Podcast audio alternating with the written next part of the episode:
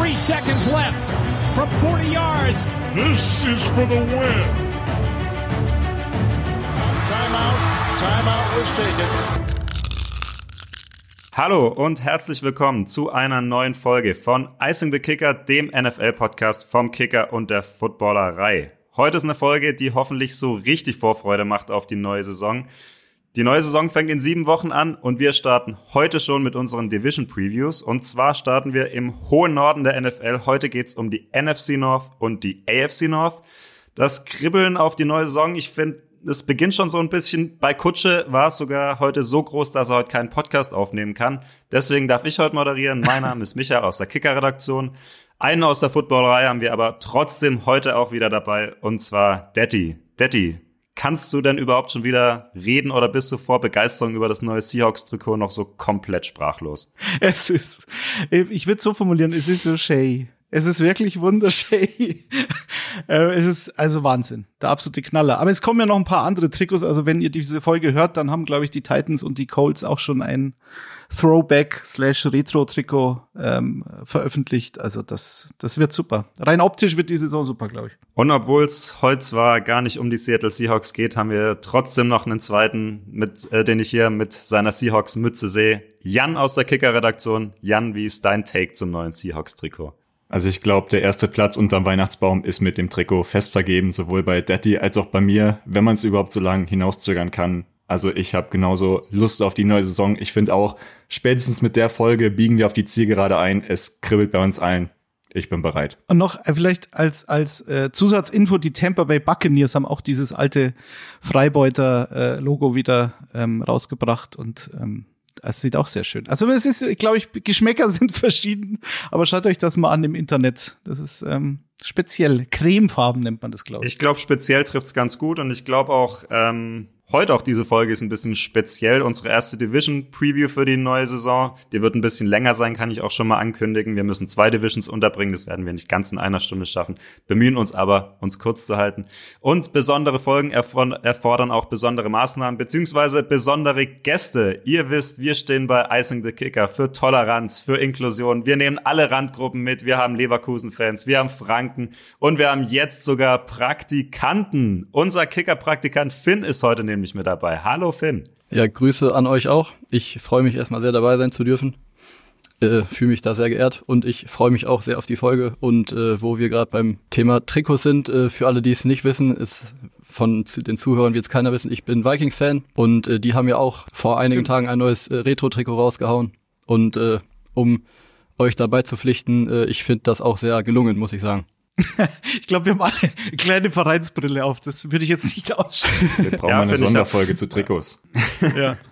Power Rankings, Michael. Mit Trikots. Ja, Finn, äh, wenn du sagst, ja, ich würde sagen, du bist ein echtes Glückskind, denn du hattest wahnsinniges Glück, dass ich nicht über deine Bewerbung bei uns zu entscheiden hatte, denn sonst bist du ja ganz nett, aber ja, gut, Vikings-Fan. Äh, ja, erzähl mal, wie konnte das passieren? Puh, ja, das ist eine gute Frage. Also erstmal in der Bewerbung ging das, glaube ich, nicht vorher, von daher hätte ich da auch dann Glück gehabt und mich durchgemogelt vielleicht. Ich glaube, das allererste Spiel von den Vikings, was ich gesehen habe, das war tatsächlich mit Seahawks Beteiligung. Das war das Playoff-Spiel 2016, das legendäre äh, verschossene Field Goal von Blair Walsh damals. Und das war, glaube ich, so der Startschuss, wie es dann bei mir mit den Vikings ja funktioniert hat. Dann in dem darauffolgenden Draft wurde dann ja auch Moritz Böhringer gedraftet und dadurch ist dann so ein bisschen auch aus der deutschen Brille, ja, das Fan sein will ich da jetzt noch nicht von sprechen, weil das da alles noch relativ frisch war, aber so hat sich's halt entwickelt und Jahr für Jahr ist man da dann noch so ein bisschen tiefer natürlich reingerutscht. Du bist natürlich so wie ich. Bei dem Spiel hat es, glaube ich, minus, minus 800 Grad gehabt, oder? ja, ich, ich glaube, das müsste Nur sogar auch eines der kältesten, ja. eines der kältesten der Geschichte müsste das ja auch, glaube ich, sogar bis heute noch gewesen sein. Ja. Ja, Finn, du bist natürlich, so wie ich übrigens, auch äh, durch die Präferenz zu unseren Teams äh, heute genau richtig, denn wir haben uns zwei Divisions für den Beginn rausgesucht, für unsere Division Previews. Die NFC North mit unseren Teams, mit den Vikings und den Packers und die AFC North, wie ich finde, auch eine sehr spannende Division für nächste Saison.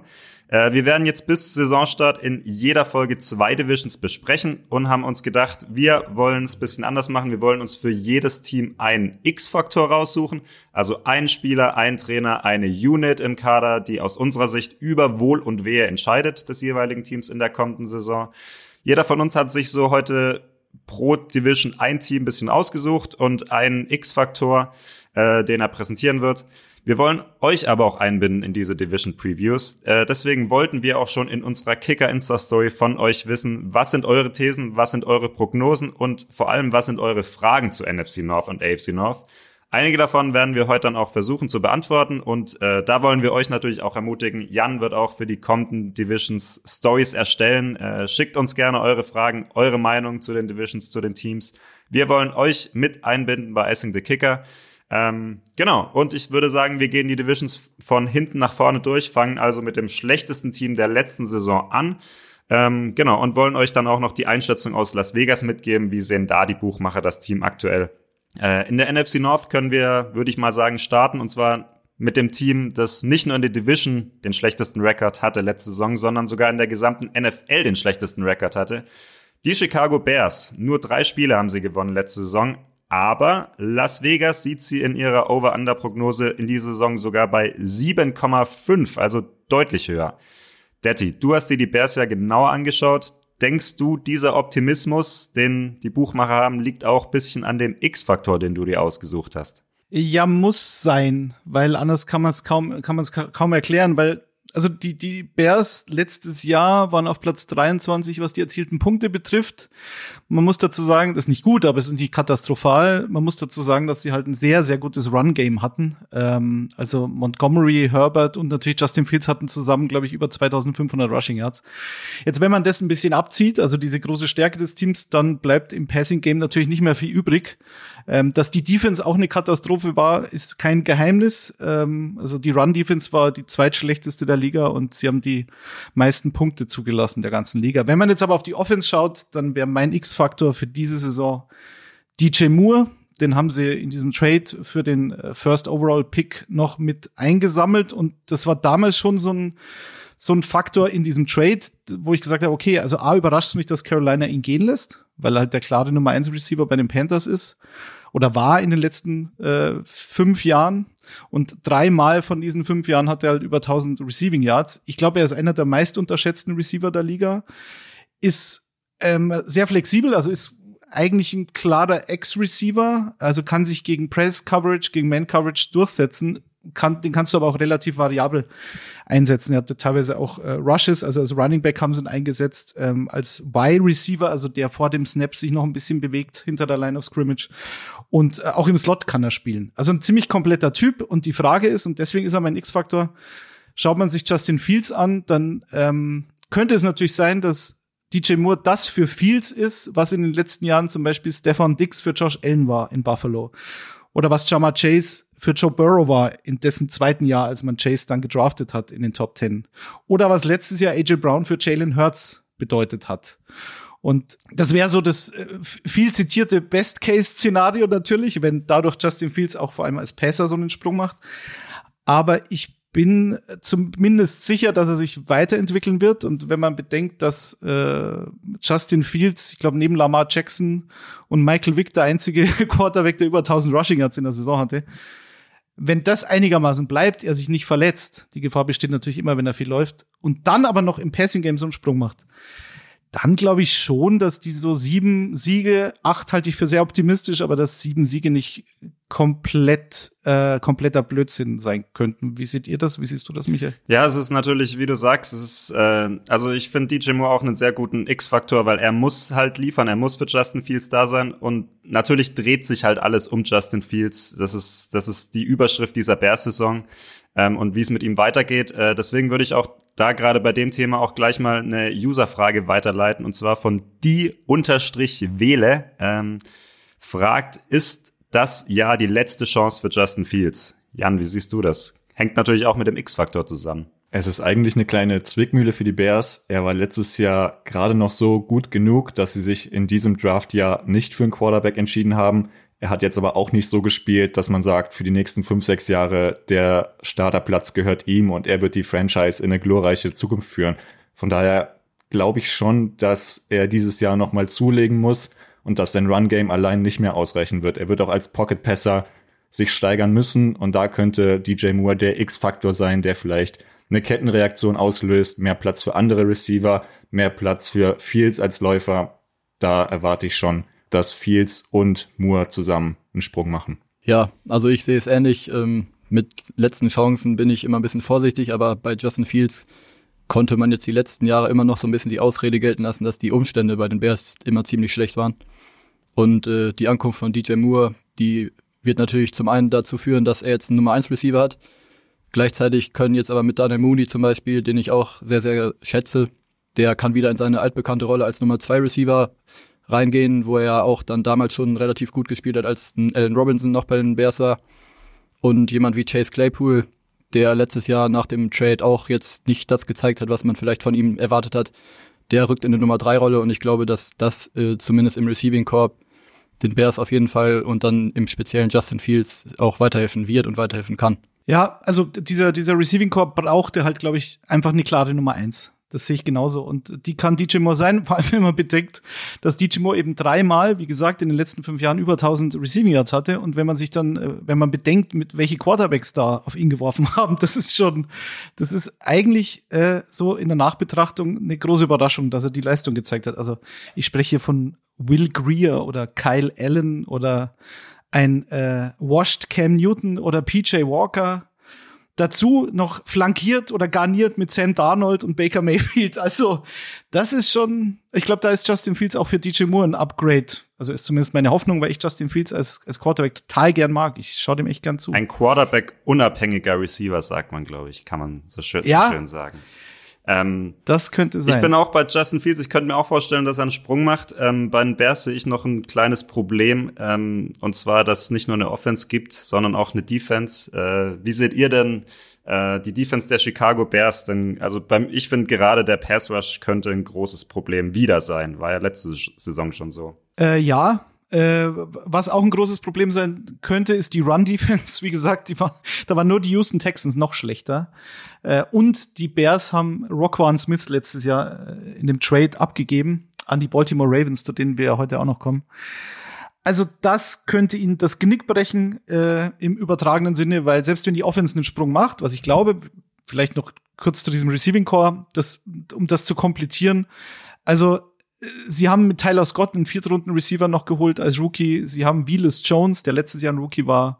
Ähm, Finn hat's gesagt, Chase Claypool und Daniel Mooney. Das ist schon alles okay. Äh, aber wie gesagt, DJ Moore war wichtig und bei der Run-Defense, wenn du halt so einen Quarterback wie Rockwan Smith verlierst, also Quarterback für die Verteidigung, dann musst du da halt irgendwie das Ganze kompensieren. Sie haben es jetzt versucht mit Tremaine Edmonds von den Bills, der dann absoluter Führungsspieler war auch ein sehr hoher Draftpick gewesen, aber ich finde nie das gezeigt, was er hätte zeigen müssen, wenn man ihn so hoch draftet.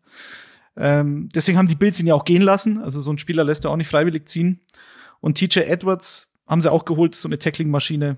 Ich weiß es nicht. Pass Rush, was sagst du? Jan, bist du da, was die Defense generell betrifft, irgendwie optimistisch? Oder ich so? bin eher noch skeptisch, möchte aber dazu sagen, dass dieser Trade, der vor dem Draft stattgefunden hat, ja auch nicht auf dieses Jahr ausgelegt war, wenn man jetzt mal DJ Moore wegnimmt, sondern eher auf die nächsten Jahre. Da haben sie noch ordentlich Draftkapital und das werden die nächsten Jahre zeigen, ob dieser Draft, äh, dieser Trade für sie aufgegangen ist. Ich glaube, dieses Jahr ist zu früh, darüber zu urteilen.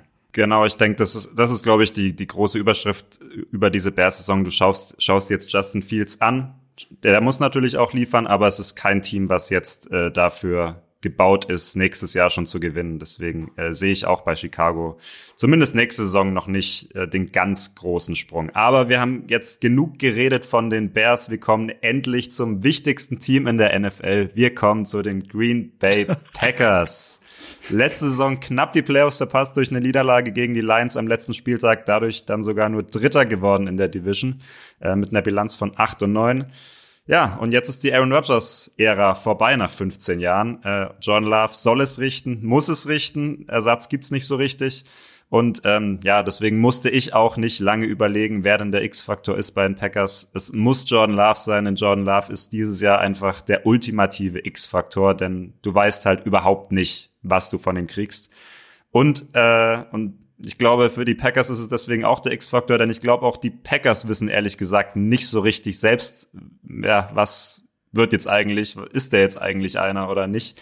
Äh, sie haben ja seine Fifth-Year-Option nicht gezogen. Sie haben seinen Vertrag stattdessen um ein Jahr verlängert mit weniger garantierten Gehalt, was ich persönlich einen ziemlich smarten Move fand. Und die Packers waren halt auch nicht, was du machen würdest, wenn du sagst, Jordan Love ist the guy. Sie waren überhaupt nicht aggressiv. Mal wieder in der Free Agency. Ich glaube, der einzige, äh, der Spieler, dem sie am meisten gezahlt haben von einem externen Team, war der Long Snapper. Ähm, ja, dafür haben sie einige junge Receiver geholt, wo man auch schauen muss, wer ist jetzt äh, the guy für Jordan Love, ähm, wer ist für die nächsten Jahre der wichtige Mann. Also sie gehen auf jeden Fall nicht all in. Und ich glaube, das ist so ein bisschen das Ausprobierjahr mit Jordan Love. Ähm, passt übrigens auch zu der Hörerfrage, die wir ähm, für die Packers bekommen haben, die ich gerne weitergeben würde an euch. Und zwar von Franz Broker. Ähm, ich freue mich immer, wenn ich diese Usernamen aussprechen darf. Finde ich super. Äh, Broker Broker vielleicht, aber dann müsste es ja Friends Broker sein. Naja, egal. Ja, wieso nicht? Wieso Kann nicht? auch sein. Naja. Jedenfalls fragt Franz Broker, Friends Broker, äh, hat Jordan Love nur dieses Jahr Zeit, um sich zu zeigen bei den Packers? Finn, was denkst du? Also erstmal kommt es natürlich darauf an, wie er performt. Das steht natürlich ganz klar fest. Ich kann mir vorstellen, dass wenn er komplett enttäuscht und ähm, er am Ende der Grund ist, warum die Packers weiß nicht, vier, fünf Spiele nur gewinnen, dann kann ich mir schon vorstellen, dass die Packers dann auch dann dementsprechend, wenn sie relativ früh picken, dass man sich da Gedanken drüber macht. Auf der anderen Seite, durch seinen Vertrag, den sie ja jetzt so ein bisschen anders strukturiert haben, kann ich mir auch vorstellen, dass er im nächsten Jahr noch die Chance bekommt, weil der Vertrag eben relativ günstig ist. Und ähm, ja, deswegen bin ich da erstmal sehr gespannt, wie Jordan Love performen wird, in der Offense vor allem Ding. Und äh, dann nach der Saison werden wir nochmal schauen, wie, wie das dann da aussieht. Ich sehe das aus zwei Perspektiven. Die erste Perspektive, er wurde als Rogers Nachfolger geholt, um jetzt genau für diesen Moment bereit zu sein. Das heißt, auch wenn er in den letzten Jahren wenig gespielt hat, gibt's keine Ausrede für ihn. Er wurde genau für diesen Moment geholt, um jetzt zu performen. Es war klar, dass er nicht irgendwie mit Rogers 50-50 Spielzeit hat oder so. Es war klar, er sitzt hinter ihm und wenn es dann irgendwann für Rogers vorbei ist, dann soll er in die Fußstapfen treten. Für ihn ist das Problem, er bräuchte eigentlich eine erfahrene Offense, die ihm weiterhelfen kann, die ihm ein sicheres Spieler nötigt.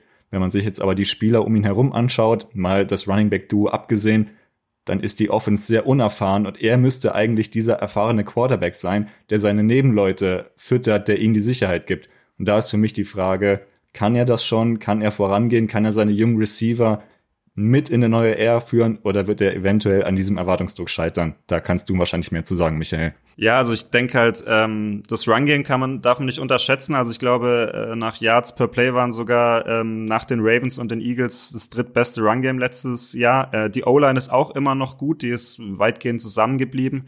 Das ist natürlich auch sehr wichtig für so einen unerfahrenen Quarterback. Ähm, und Running Backs hast du angesprochen, Aaron Jones und AJ Dillon. Ähm, das gibt der Packers Offense zumindest eine gewisse Baseline, zusammen natürlich auch mit ähm, Matt LaFleur, der einfach immer noch ein sehr guter Head Coach, sehr guter Playcaller ist. Aber ich glaube, ich habe es noch gar nicht erwähnt, die Vegas-Prognose, da stehen die Packers wie auch die Bears bei 7,5. Ähm, und ich glaube, das ist sogar noch ein bisschen optimistisch gerechnet, halt einfach davon abhängig, was das Passing Game macht, weil du hast eigentlich nur einen Receiver, bei dem du überhaupt weißt, dass er in der NFL gut spielen kann. Das ist Christian Watson, der wird die Nummer eins sein. Ähm, den haben wir zumindest über weite Strecken letzte Saison gesehen. Dahinter gibt es noch Romeo Dubs, der war viel verletzt letzte Saison, Samori Touré. Die wurden beide letztes Jahr gedraftet und dann äh, gibt es halt noch Jaden Reed und Dontavian Wicks, die wurden dieses Jahr gedraftet. Dazu noch Luke Musgrave, uh, Luke Musgrave und Tucker Craft auf Thailand, nochmal zwei Rookies. Also kein einziger Passcatcher bei den Packers hat mehr als ein Jahr NFL-Erfahrung und das mit so einem jungen Quarterback, Jan, hast du gesagt, da kann natürlich sehr viel schiefgehen. Ähm, Daddy, ich weiß nicht, wie, wie du siehst. Ich äh, finde, das ist halt so ein bisschen diese Komponente, von der du gar nicht weißt, was kommt. Ich glaube, das Run-Game wird gut sein und die Defense, glaube ich, wird weder gut noch schlecht sein. Ja, weil du, weil du die Defense ansprichst, das, äh, das ist eigentlich so mein persönliches Problem, was ich mit den Packers jetzt seit Jahren schon habe, weil wenn du dir den, das Talent, jetzt mal, wenn wir, wenn wir von Ach, der Offense und John Love mal, wenn wir von, Offense und Jordan Love mal weggehen. Ja, genau. Also ich habe mir jetzt hier so äh, auf, auf einen Blick Devonte Wyatt, First Rounder 2022, Quay Walker 2022 First Round, da haben sie ja zwei gehabt und zwei in die Defense investiert.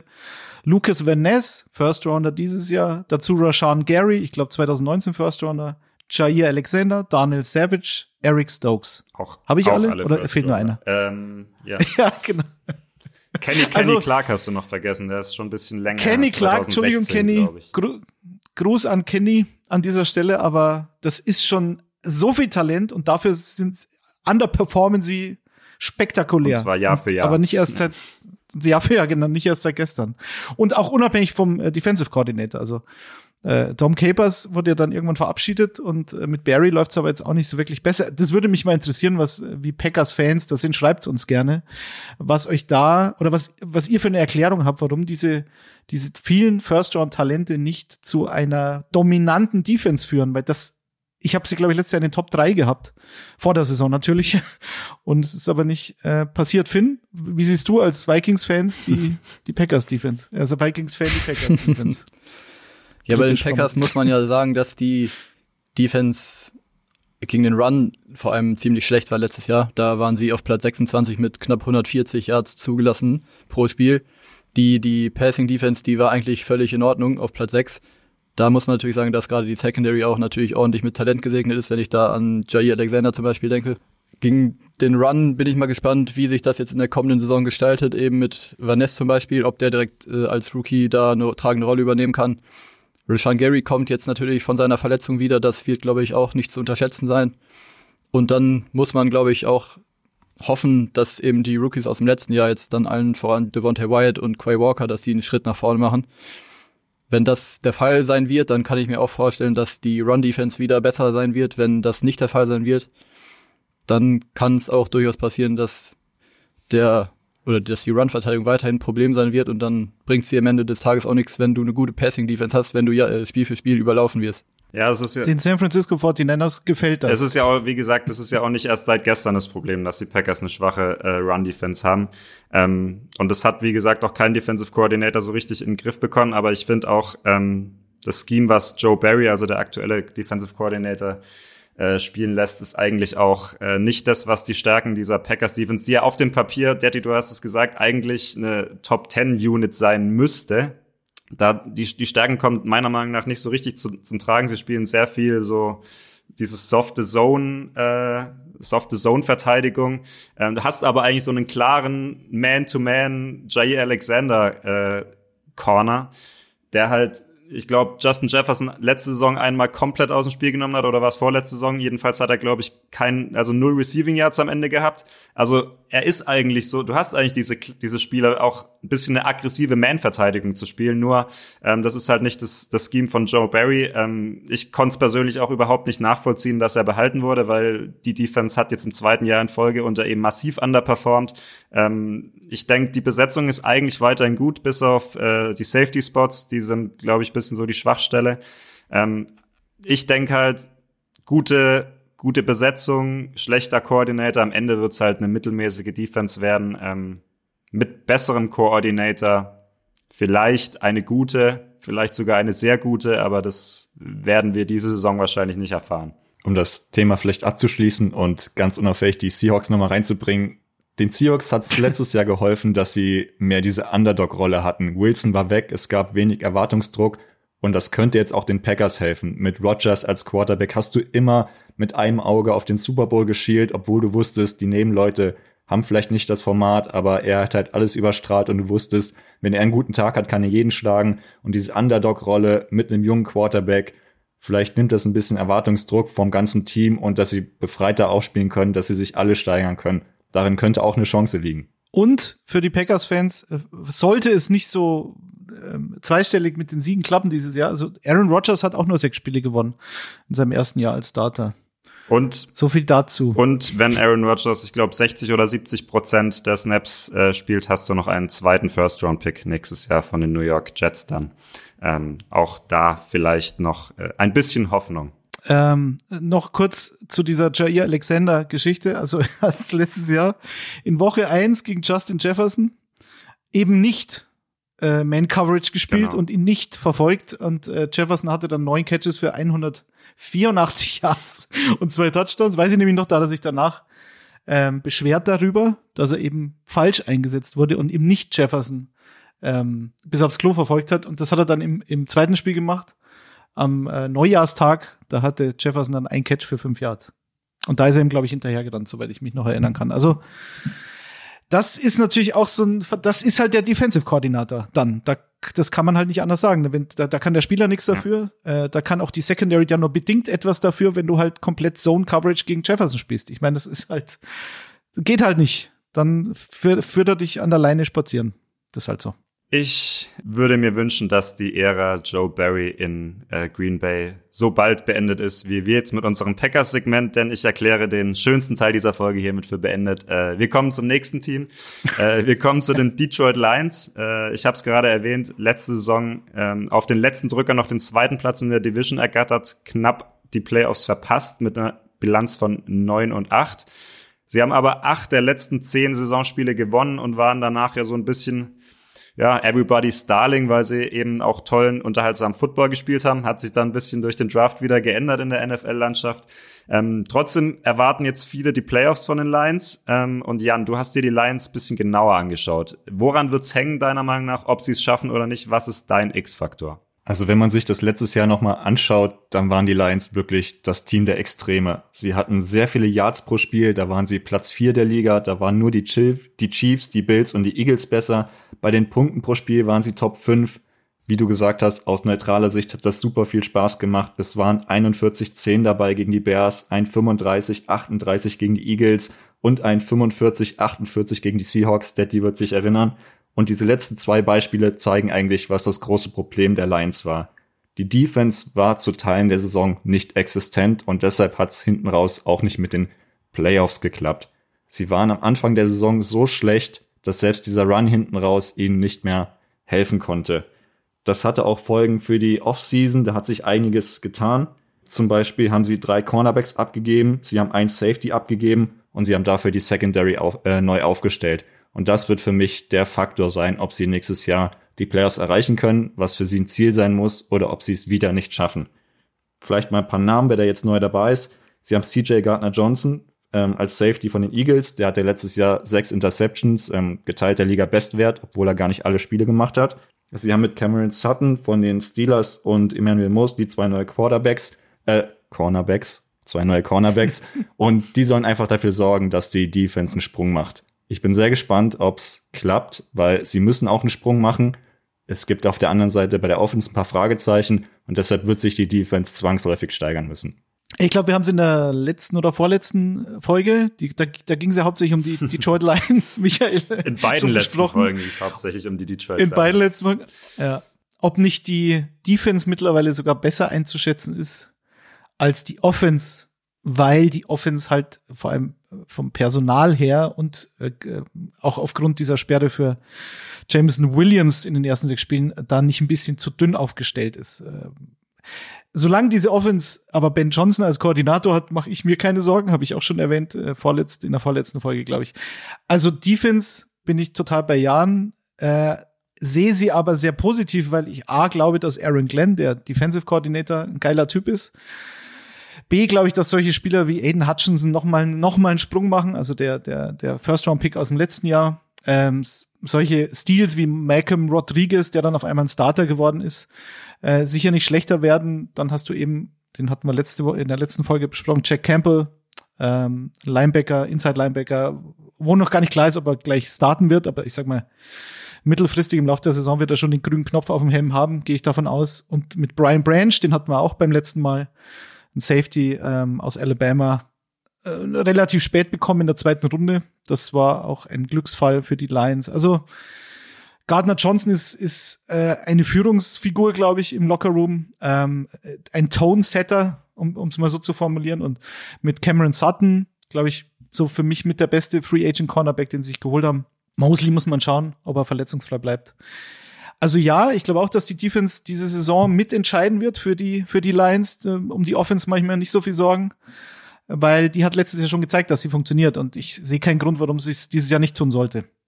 Außer vielleicht ähm, diese Tiefe auf Receiver. Du hast Amon Ra, der halt wirklich eine geile Geschichte ist in der Liga.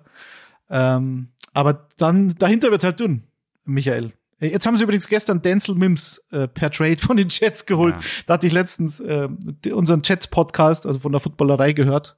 Und äh, da, da haben sie gesagt, also sie können sich nicht vorstellen, dass für den jemand einen Siebtrunden-Pick hergibt. Jetzt war es ein, ein Sechstrunden-Pick, glaube ich. Äh, passiert. Sogar, ne? Na, schau ja. an. Schau an. Ja, Denzel ja. Mims hat schon sehr viel gezeigt, um äh, uns unsere Lions-Prognose sehr viel positiver ausfallen zu lassen, würde ich sagen. Nee, äh, ich, Eben. Ich, ich, Problem gelöst. genau. Ich wollte genau äh, den Punkt äh, mal vertiefen, Daddy, den du gerade angesprochen hast, denn genau dazu äh, haben wir auch eine Hörerfrage bekommen, und zwar von Boneco. Ähm, eine sehr interessante Frage, wie ich finde, denn der hat sich eine Einschätzung ähm, gewünscht von uns des Impacts von Sam Laporta und Jamir Gibbs auf das Passing Game der Lions. Äh, zur Erklärung vielleicht noch kurz, Sam Laporta, Rookie Titan, Second Rounder.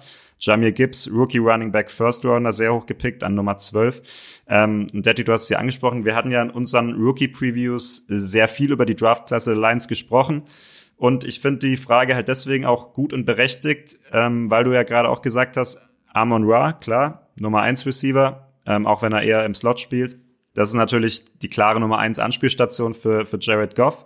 Jetzt ist aber DJ Chark weg, der eine sehr gute Nummer zwei war letztes Jahr. Und es ist auch TJ Hawkinson weg, der während der Saison schon zu den Vikings getradet wurde, Finn.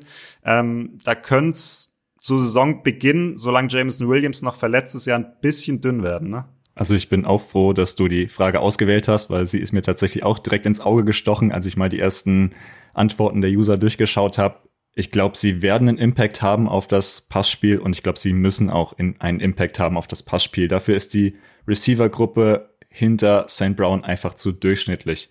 Das Gute ist, dass beiden dieses Passspiel liegt.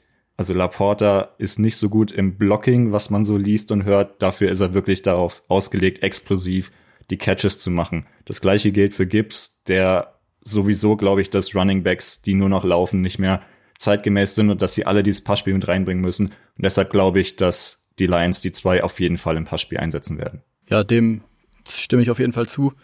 Bei äh, Sam Laporta bin ich mal gespannt. Ähm, nach dem Abgang von TJ Hawkinson letztes Jahr sind bei den Titans, ja, haben die sich so ein bisschen abgewechselt mit Brock Wright, James Mitchell und äh, Shane Sylstra, die haben da so ein bisschen die Tages auf sich drei aufgeteilt. Was eigentlich so ein bisschen paradox war, ist, dass die Lions nach dem Abgang von TJ Hawkinson offensiv fast sogar noch ein bisschen besser geworden sind. Ähm, aber da bin ich mal gespannt, ob Sam Laporta diese Targets wieder auf, ja, auf eine Person dann so ein bisschen mehr bündeln kann. Und Jamie Gibbs, da bin ich auch mal sehr gespannt. Man kann jetzt natürlich drüber diskutieren, wie der Pick gewesen ist, ob der zu früh war, etc. pp. Wo ich aber, glaube ich, von ausgehen würde, ist, dass er auf jeden Fall einen Impact haben wird. Er wird halt den Ersatz für DeAndre Swift äh, bringen oder spielen, der 70 Tage das letztes Jahr hatte, damit äh, Top 10 Wert in der Liga hatte. Und ich traue Jamie Gibbs auf jeden Fall zu, noch mehr Impact als die Andre Swift zu haben, allein durch seine eben seine Explosivität, die im College schon herausgestochen hat. Und die Andre Swift war ja auch relativ viel verletzt und ich glaube, da haben sich alle Detroit-Fans auch dann ein bisschen mehr von versprochen. Deswegen glaube ich gerade bei DeAndre Swift, dass er im Passing Game äh, einen großen Impact haben wird. Bei Jamir Gibbs, ne? Ähm, bei Jamir Gibbs, genau. ja, ja bei, ähm, bei Jamir Gibbs, ja, sorry. Naja, ich, also das Ding ist bei Swift, ich, ich verstehe es bis heute nicht, was da, was, was der verbrochen hat. Also welche Leiche da im Keller rumgelegen haben muss. Oder was er Dan Campbell, ähm, wie er Dan Campbell geärgert hat, weil Vielleicht mag er kann ich mir nicht erklären, dass, dass klar, dass die Verletzungen sind ein Thema gewesen, aber wie du schon sagst, Finn, 70 Targets letztes Jahr, man weiß es nicht. Und im letzten Spiel gegen die Packers, das sie ja gewonnen hatten und ähm, trotzdem nicht in die Playoffs gekommen sind, in Green Bay hatte Swift sieben Catches für 61 Yards. Also genau dieses, da war jetzt kein Big Play dabei, aber genau diese, dieser Chain Mover, der den Drive am Leben erhält. Und genau diese Rolle wird halt Gibbs eins zu eins jetzt spielen in dieser Offense. Wie gesagt, ich halte sehr viel von Ben Johnson, dem Offensive Coordinator, und der wird sich da schon was einfallen lassen, weil du nimmst einen Running Back nicht so hoch, außer du hast Pläne mit ihm. Also so sollte es zumindest sein. Wir haben auch schon Gegenteiliges erlebt, aber ähm, ich kann mich nur erinnern, Christian McCaffrey, als der damals relativ hoch auch in der ersten Runde gepickt worden ist, da haben sich vor Jahren schon ähm, auch die Leute gewundert und der war im ersten Jahr äh, bei den Panthers damals gar kein so großer Faktor, soweit ich noch weiß, aber ist halt dann völlig durchgedreht in den Jahren darauf. Also wenn Gibbs und, und McCaffrey, wir wissen es alle, ist ja auch ein verkappter Receiver und trotzdem zusätzlich noch ein exzellenter Running Back. Also wenn sie so einen Christian McCaffrey für Arme bekommen in Gips, dann hat sich der Pick natürlich schon gelohnt. Ich glaube auch, dass sie mit David Montgomery als ja quasi Ersatz für Jamal Williams ein Upgrade gemacht haben und also diese Baseline der Lions Offense ist relativ hoch und deswegen mache ich mir, ob, obwohl sie wenig Receiver haben, bis Williams dann zumindest wieder zurückkommt, mache ich mir da relativ wenig Sorgen. Also auf Jameson Williams bin ich auch sehr gespannt, Den fand ich im College immer sehr spannend, extrem explosiv, aber ja, hat jetzt halt fast sein erstes Jahr hat er quasi gar nicht gespielt, weil er noch eine Verletzung aus dem College mitgebracht hat. Jetzt ist er gesperrt, sechs Spiele.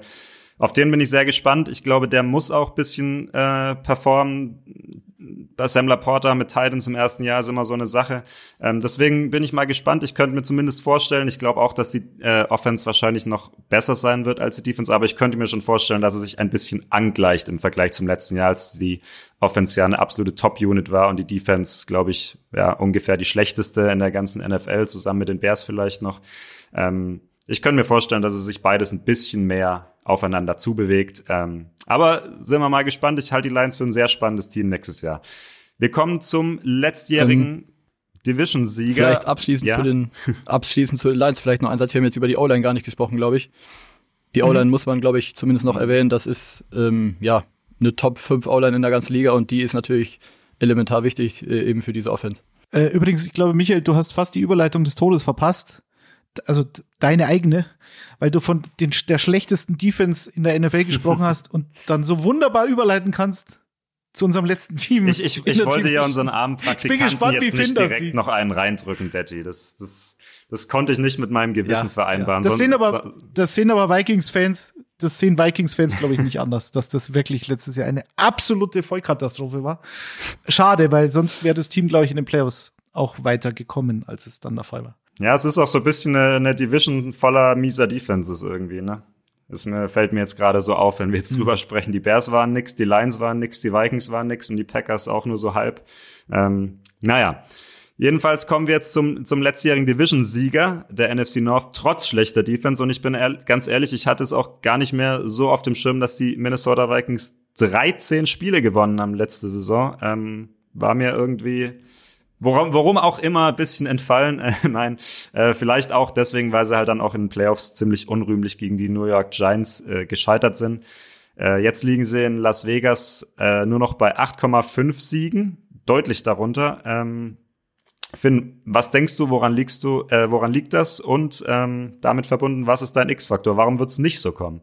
Ja, erstmal glaube ich, dass diese 8,5 Siege allein schon daher kommen, dass man davon ausgehen kann, dass die Vikings nicht wieder 13 Spiele gewinnen selbst wenn sie die Performance aus dem letzten Jahr wiederholen, dann wird das nicht dazu führen, dass man wieder 13 Spiele gewinnt, weil da natürlich, so ehrlich muss man auch sein, schon ein paar Spiele dabei waren, die sehr fluky waren. Ja, mein X-Faktor in dem Fall bei den Vikings, äh, der bezieht sich auch auf die Defense und das ist zum einen der neue Defensive Coordinator Brian Flores und damit einhergehend die Vikings Cornerback-Gruppe. Ich glaube, dass die Vikings im Vergleich zum letzten Jahr auf die Liga gesehen den größten Turnaround vielleicht hinlegen, was äh, eine komplette Unit angeht. Unter Ed Donatel im vergangenen Jahr haben die Vikings eben relativ soft gespielt, relativ viel Zone Coverage. Und mit Brian Flores bekommt man jetzt eben einen Koordinator, der dafür bekannt ist, sehr, sehr viel zu blitzen. Ähm, einmal zum Vergleich, also im letzten Jahr haben die Vikings knapp 19 Prozent nur geblitzt. Damit waren sie ja im Liga-Vergleich relativ weit unten angesiedelt. Und äh, in seinem letzten Jahr bei den Dolphins 2021 hat Brian Flores fast 40 Prozent blitzen lassen, was quasi ja mehr als das Doppelte ist und womit dann äh, die Dolphins damals auch, glaube ich, Top 2 oder Top 3 in der Liga waren, was, was eben diesen Punkt angeht. Und ja, die Defense hat in der letzten Saison, die hat eigentlich in sämtlichen Metriken am unteren Ende der Liga abgeschnitten. Platz 30 in Punkte zugelassen, Platz 31 in Jahr zugelassen braucht man jetzt nicht alles runterrattern, da wird man nicht viel besser bei rumkommen. Und ähm, ich glaube eben, dass dieser neue Ansatz eben sehr, sehr viel zu blitzen erstmal sehr, sehr spannend ist und da kommen dann eben mein oder kommt mein anderer X-Faktor eben ins Spiel und das sind die jungen Cornerbacks. Und da ist eben die Frage, ob die in der Lage sind, dieses Spiel zu spielen, äh, diesen Stil zu spielen. Weil von den jungen Cornerbacks wird eben vermutlich sehr, sehr viel verlangt werden, in Man-Coverage zu gehen, auch dann teilweise eins gegen eins Man-Coverage zu gehen. Die Vikings haben ähm, mit Byron Murphy in, in der Free Agency einen Cornerback geholt, dem ich das durchaus zutraue, der das bei den Cardinals auch schon gezeigt hat, den ich äh, ja auch sehr, sehr gerne mochte damals schon und auch gehofft habe, dass die Vikings den holen tatsächlich. Und dann hat man eben mit Andrew Booth und Caleb Evans zwei Cornerbacks, die in Jahr zwei gehen. Gerade von Andrew Booth äh, muss man mal gucken, bin ich sehr, sehr gespannt. Der hat im letzten Jahr relativ wenig gespielt, weil er halt oft verletzt war. Und wenn er gespielt hat, muss man auch so ehrlich sein, dass er nicht so gut gespielt hat. Und in diesem Jahr kommt dann eben noch ein Mikael Blackman dazu, der in der dritten Runde gedraftet wurde. Und ich glaube, dass äh, gerade Andrew Booth und gerade Mikael Blackman eben auch prädestinierte Spieler sind für, für Man-Coverage. Und äh, da bin ich sehr, sehr gespannt, wie das funktionieren wird und ob das überhaupt funktionieren wird. Und wenn die das hinkriegen, auch nur ansatzweise besser zu spielen als im vergangenen Jahr, dann glaube ich, kann die Defense eigentlich fast gar nicht schlechter sein als letztes Jahr. Also ich gehe da komplett mit bei dem, was du sagst. Alles, was die Offense sich letztes Jahr aufgebaut hat, hat die Defense dann letztes Jahr ein bisschen eingerissen. Das hat man dann auch beim Wildcard-Game gegen die Giants gesehen. Die Offense war gut unterwegs, konnte einfach diese Defense nicht wieder auffangen. Was ich bei den Cornerbacks sehr spannend finde, du hast Byron Murphy angesprochen. Wenn man sich die anderen Cornerbacks anschaut, die kommen insgesamt auf 297 Snaps in der NFL. Das ist nicht viel. Und da wird Brian Florence, äh, Flores ihnen einen guten Gameplan an die Hand geben müssen. Und egal wie gut der Gameplan ist, wenn sie dann eins gegen eins gegen gute Receiver stehen, dann hilft auch der beste Gameplan nichts. Da bin ich sehr gespannt, ob sie diesen ersten Sprung direkt machen können als unerfahrene Cornerbacks und ob sie dann auch individuell einfach einen Schritt machen können. Also ich bin auch sehr gespannt auf die Vikings Defense. Ich halte Brian Flores für eine sehr gute Verpflichtung. Ich glaube, da kann wirklich äh, ein großer Turnaround äh, passieren. Ähm, auch bei den Vikings wollen wir aber natürlich auch noch auf die Offense schauen und damit natürlich auch auf äh, Justin Jefferson. Äh, für mich persönlich der beste Receiver in der NFL. Und die Frage, die Knödeltier uns gestellt hat, sehr schöner Name äh, muss, Schrägstrich, kann Justin Jefferson die Vikings Offense alleine tragen. Äh, Detti, was ist da dein Gefühl? Delvin Cook ist ja zum Beispiel weg. Delvin Cook ist weg. Das an sich ist jetzt keine Überraschung gewesen. Äh, man muss halt jetzt schauen, ob Alex Mattison das hat er ja schon angedeutet. Ich weiß nicht, Finn, wie du, wie du den Spieler siehst, aber er war jetzt auf den ersten Blick kein riesiges Downgrade, wenn Delvin Cook mal wieder wegen einer äh, zerfetzten Schulter ausgefallen ist. Das beschäftigt oder das begleitet ihn ja seit Jahren, da seine Schultergeschichten. Also ich glaube, das, das könnten sie sicher kompensieren. Im Passing Game ist es so, ähm, der Gameplan ist halt sehr passlastig gewesen, auch okay. Ich denke, die große Frage ist natürlich nicht Justin Jefferson. Ähm, Tight ist auch keine Frage, weil da hast du mit TJ Hawkinson einen der besten Pass-Catching Titans der Liga dir geholt letztes Jahr. Also absolut geiler Move. Hat man ja auch sofort gesehen, wie wichtig der sein kann. Ähm, und war auch ein Upgrade zu Irv Smith oder wer auch immer da in den letzten Jahren Titan gespielt hat. Also, ich glaube, die Frage wird sein, Adam Thielen ist weg, okay? Und kann der Rookie, der First Round Rookie Jordan Edison Adam Thielen ersetzen? Oder kann er sogar ein Upgrade sein? Ich glaube, dass Edison, der kommt ja recht leicht daher, ähm, wie so viele äh, Receiver dieses Jahr in dieser Draft-Klasse. Ähm, da war ja eigentlich kaum klassischer Ex-Receiver ähm, dabei, aber er ist, er ist, ähm, er ist ein Receiver, der, glaube ich, im Slot seine Stärken hat. Zumindest am Anfang seiner Karriere. Und da könnte er halt Adam Thielen eins zu eins ersetzen. Deswegen glaube ich nicht, um auf die Frage zu kommen, dass Justin Jefferson das Passing-Game alleine tragen muss. Wie gesagt, du hast Hawkinson, der, glaube ich, noch besser wird, dieses Jahr noch wichtiger. Und du hast Edison, der, der, glaube ich, vielleicht sogar schon mh, eine explosivere Variante von Adam Thielen ist, oder Finn? Ja, da würde ich auf jeden Fall zustimmen. Ich glaube, das ist ja auch der Grund, warum man Edison gedraftet hat. Äh, Adam Thielen in allen Ehren ist einer der größten Vikings-Spieler der letzten Jahre, aber gerade im vergangenen Jahr hat man bei ihm auch gesehen, dass das Alter so ein bisschen ja, ihm Tribut zollen musste und er gerade an Explosivität so ein mhm. bisschen eingebüßt hat. Und die Hoffnung ist halt, dass John Edison jetzt reinkommt und seine größte Stärke, die er auch im College hatte, sein Route Running eben einbringen kann und dass dann eben allein seine Präsenz auch dazu führen kann, dass äh, Justin Jefferson teilweise nicht mehr gedoppelt und getrippelt wird, wie es dann gerade im vergangenen Jahr gegen Ende der Saison der Fall war. Und immer dann, wenn das der Fall war und Jefferson eben abgemeldet war, dann war auch die ganze Offense im Grunde abgemeldet und die Hoffnung ist eben dann, dass Edison 1 gegen 1 Matchups gewinnen kann, dass die Defense sich nur noch, äh, nicht mehr nur noch eben auf Justin Jefferson einspielen kann. Und das wird dann hoffentlich dazu führen, dass die Vikings ein bisschen produktiver wird. Und was vielleicht auch noch ganz spannend ist, mit äh, Josh Oliver haben die Vikings noch einen Tight End in der Free Agency dazugeholt, der ähm, ja prädestiniert eigentlich fürs Blocking ist. Und äh, ich glaube auch, dass die Vikings gerade im Running Game einen Schritt nach vorne machen müssen, weil im vergangenen Jahr war auch die, die, die Rushing Offense ziemlich schlecht. Die Vikings haben sehr, sehr viel 11 Personnel gespielt und jetzt mit der Ergänzung von Josh Oliver, glaube ich, kann man auch erwarten, dass sie mehr 12 Personnel spielen, also zwei Tight Ends.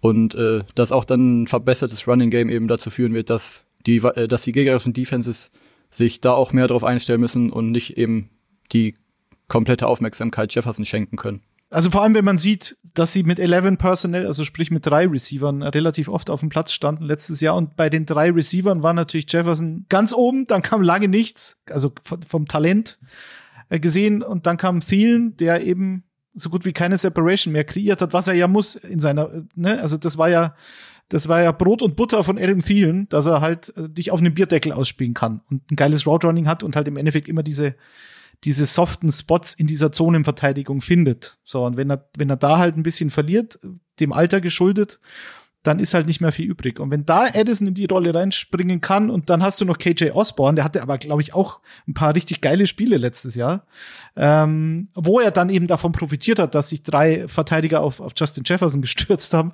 Ähm, aber ich sehe jetzt zumindest kein Downgrade bei der Passing Offense dieses Jahr. Ist natürlich alles äh, noch sehr viel Spekulation, aber wir wollen ja auch ein bisschen in die Glaskugel schauen heute und ähm, wollen deswegen zum Abschluss der NFC North äh, auch noch das Division Ranking tippen. Ähm, davor habe ich aber noch ein ganz kleines Minispiel vor mit euch. Äh, da bitte ich euch auch um kurze Antworten, denn wir haben wieder vier Prognosen aus den Insta-Kommentaren zusammengestellt, eine für jedes Team. Und da würde ich gerne von euch wissen, welche davon trifft am ehesten ein. Jeder mit einer kurzen Antwort. Ähm, ich lese mal kurz die vier vor. Einmal, die Bears werden sich enorm verbessern, schreibt Nick Limbach. Die Lions gewinnen die Conference, schreibt Marcel Chaka. Die Packers landen auf Platz vier in der Division, schreibt Boneco. Oder die Vikings werden nur Dritter und verpassen die Playoffs, schreibt El Lazzo. Ha, der El Lazzo.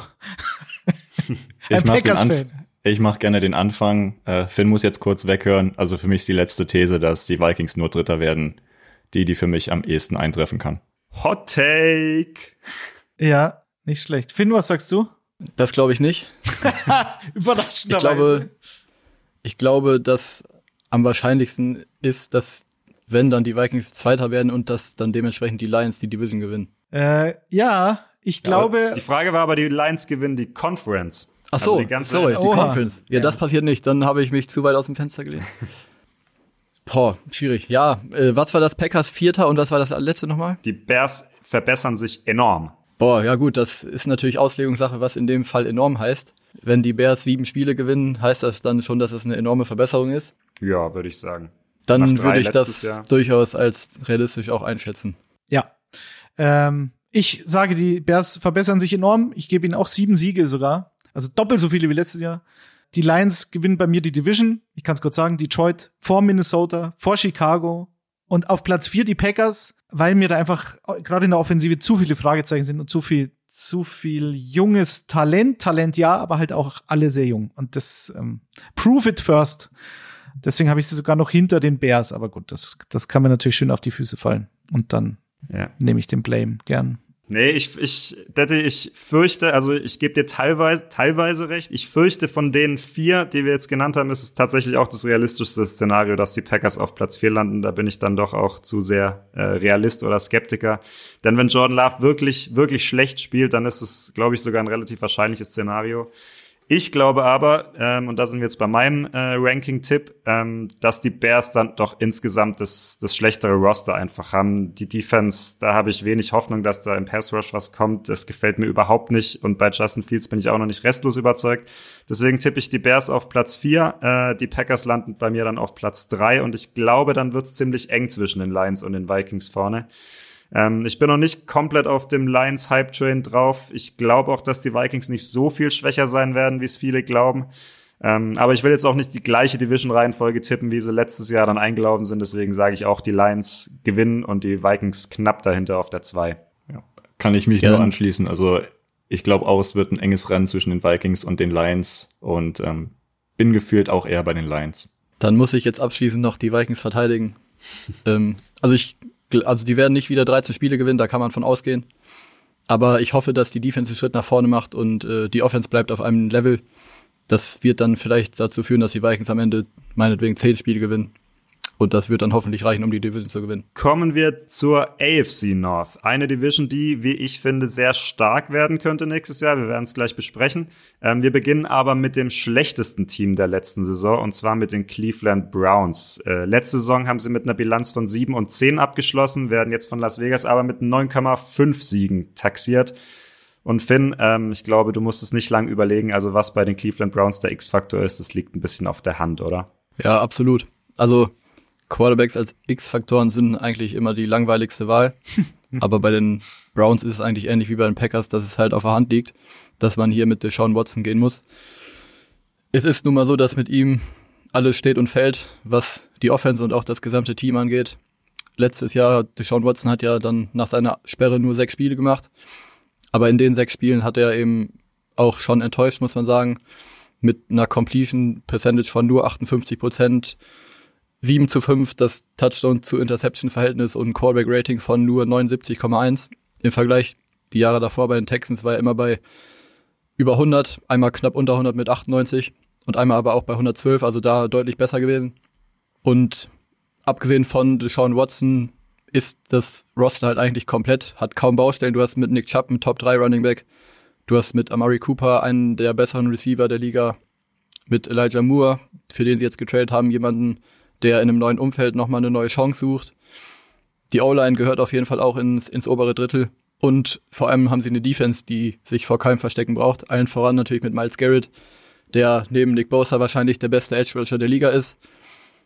Und im vergangenen Jahr war bei den, bei den äh, Browns dann eben in der Defense das Problem, dass sie auch eine ziemlich schlechte Run-Defense hatten. Sie haben jetzt da auch nochmal ordentlich investiert. Sie haben für Darius Smith getradet, David Tomlinson geholt, damit also zwei der besten drei Vikings-D-Liner geholt. Und was ich ganz spannend finde, dass sie Okbonya Okoronkwo von den Texans geholt haben. Der laut äh, Next Gen Stats mit einer Pressure Rate von knapp über 16 Prozent der drittbeste der Liga da in dem Fall gewesen ist, was ich eigentlich relativ interessant fand, weil den man so gar nicht eigentlich auf dem Schirm hat. Ähm, Miles Garrett war tatsächlich sogar Platz 4 nur. Und die haben natürlich dann mit Denzel Ward auch einen Cornerback, der sich vor keinem in der Liga verstecken braucht. Von daher glaube ich, dass die Browns alles haben, um gut zu sein und da ist dann eben die Frage, kann Deshaun Watson sich dem anschließen oder kann Deshaun Watson die Browns daran hindern, eine erfolgreiche Saison zu spielen?